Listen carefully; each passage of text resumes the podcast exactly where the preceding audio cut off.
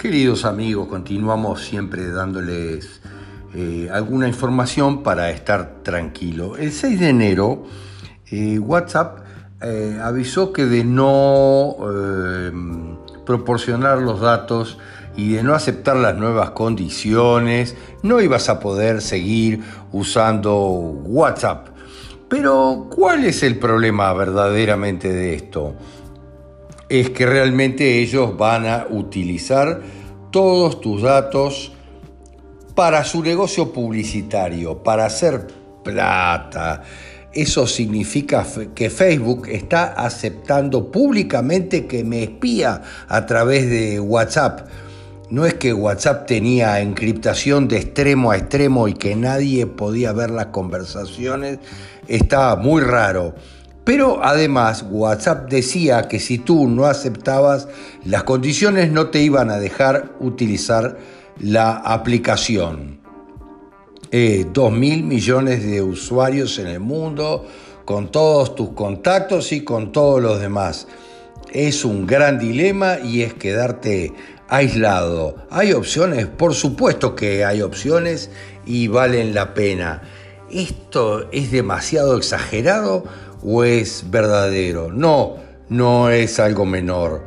Verdaderamente es algo muy importante y debemos de darnos cuenta que es muy salado lo que WhatsApp está metiendo el peso, estas tecnológicas que están censurando fuertísimamente a todo el mundo, que ahora nos damos cuenta que con una palabra inmediatamente te ponen, ¿te parece este mensaje que será bueno? ¿Te parece que es bueno compartirlo? ¿Te parece que es bueno verlo?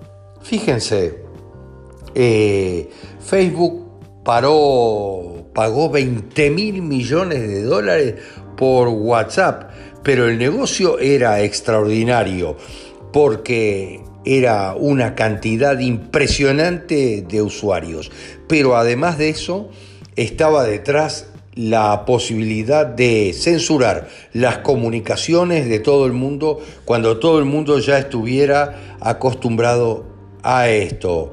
Los usuarios son dinero en efectivo porque ellos son una máquina de usar. Pero la pregunta siempre era cómo van a pasar los datos de un lado al otro, porque los antiguos dueños de WhatsApp ya habían asegurado que tenían encriptación de punta a punta y que los datos nunca se iban a tomar de ahí.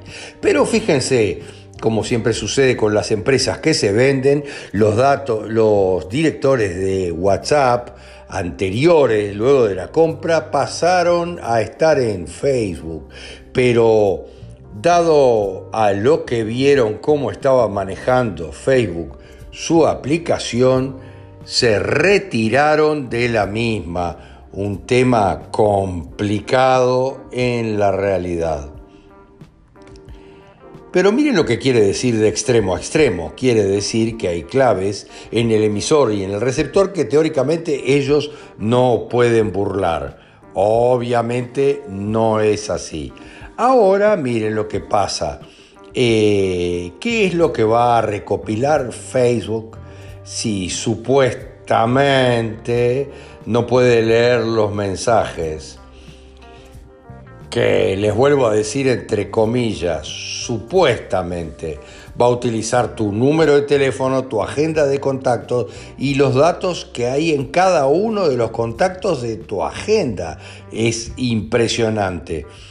De hecho, eh, WhatsApp eh, ahora está diciendo, bueno, que va a posponer hasta abril o mayo, eh, que de repente era un poco apresurada la medida. Fíjense, todo esto viene de la mano de la censura que tenían que hacerla ya para evitar que Trump ganara.